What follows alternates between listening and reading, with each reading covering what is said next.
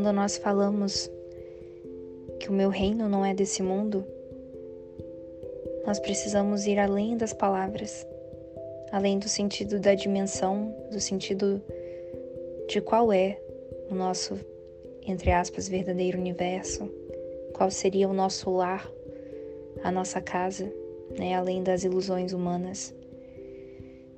E me vem à mente a história do Domingo de Ramos, né, quando Jesus entrava em Jerusalém, em seu humilde burrinho, e ele foi agraciado e aplaudido por todas aquelas pessoas que ali estavam.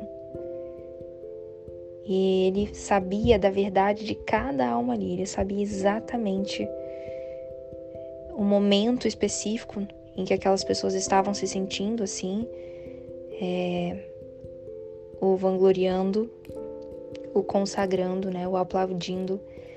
E ele sabia que nos momentos futuros, nos últimos de sua vida terrena, naquele momento específico, logo aquelas mesmas pessoas seriam parte daquelas que o julgariam e o condenariam e não o defenderiam, né? E mesmo assim ele foi, ele entrou em Jerusalém, ele jamais se curvou para negar a verdade dele, ele sempre se manteve fiel à verdade dele, à verdade da alma, do espírito, em nome de um bem muito maior que até os dias atuais a humanidade ainda não compreendeu. E está tudo bem. E ele nos disse, ele nos deixou aquela linda e eterna frase, né? Meu reino não é deste mundo. E qual é o mundo dele, né? O mundo da consciência, o mundo da visão, do saber, do sentir, da amplitude de ideias, da extensão da consciência. E ele via, ele via além, ele via através. E ali ele não poderia esperar que as pessoas vissem o que ele estava vendo mas ele poderia trabalhar, servir e confiar no plano. Confiar que um dia a verdade seria conhecida pelos homens. Então, que a gente possa sempre se relembrar que no mundo da matéria as ilusões vêm em vão. As pessoas terão suas opiniões, terão seus papéis, terão seus posicionamentos. As emoções e os pensamentos irão oscilar, pois estamos aqui no plano da dualidade, é inerente, é natural que assim seja.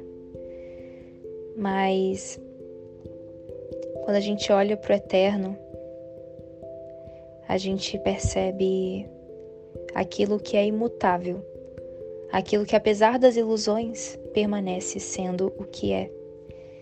E Jesus estava conectado com essa fonte, com essa fonte suprema da verdade. Não importa o que digam, o que pensem, o que falem, se me julgam ou não. Eu os compreendo, mas, sobretudo, eu me compreendo e eu compreendo a minha missão.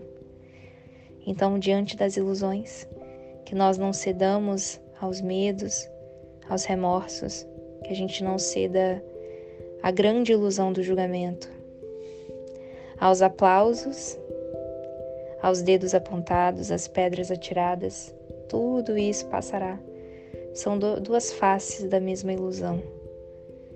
Afinal, o reino da verdade não é desse mundo ainda. Nós estamos no processo de descobrir. Então, a cada alma, eu desejo que o verdadeiro reino se integre em seu próprio coração, para que nós possamos viver do, no mundo, viver nesse mundo mas não sermos necessariamente desse mundo. Que nós possamos transformá-lo por antes compreendermos o caminho dentro de nós.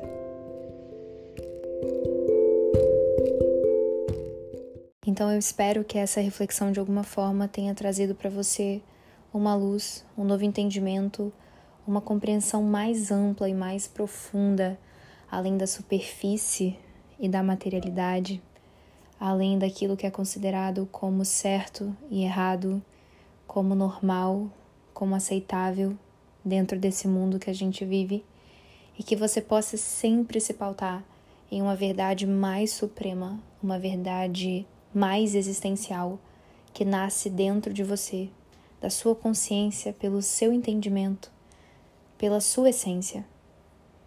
E que possamos sempre nos ancorar nisso, que enquanto estivermos aqui, a verdadeira consciência espiritual será o nosso alimento e será o que nos permitirá andar nesse mundo, nesta linda terra, com mais paz no nosso coração. Nos vemos nos próximos áudios e gratidão pela sua existência.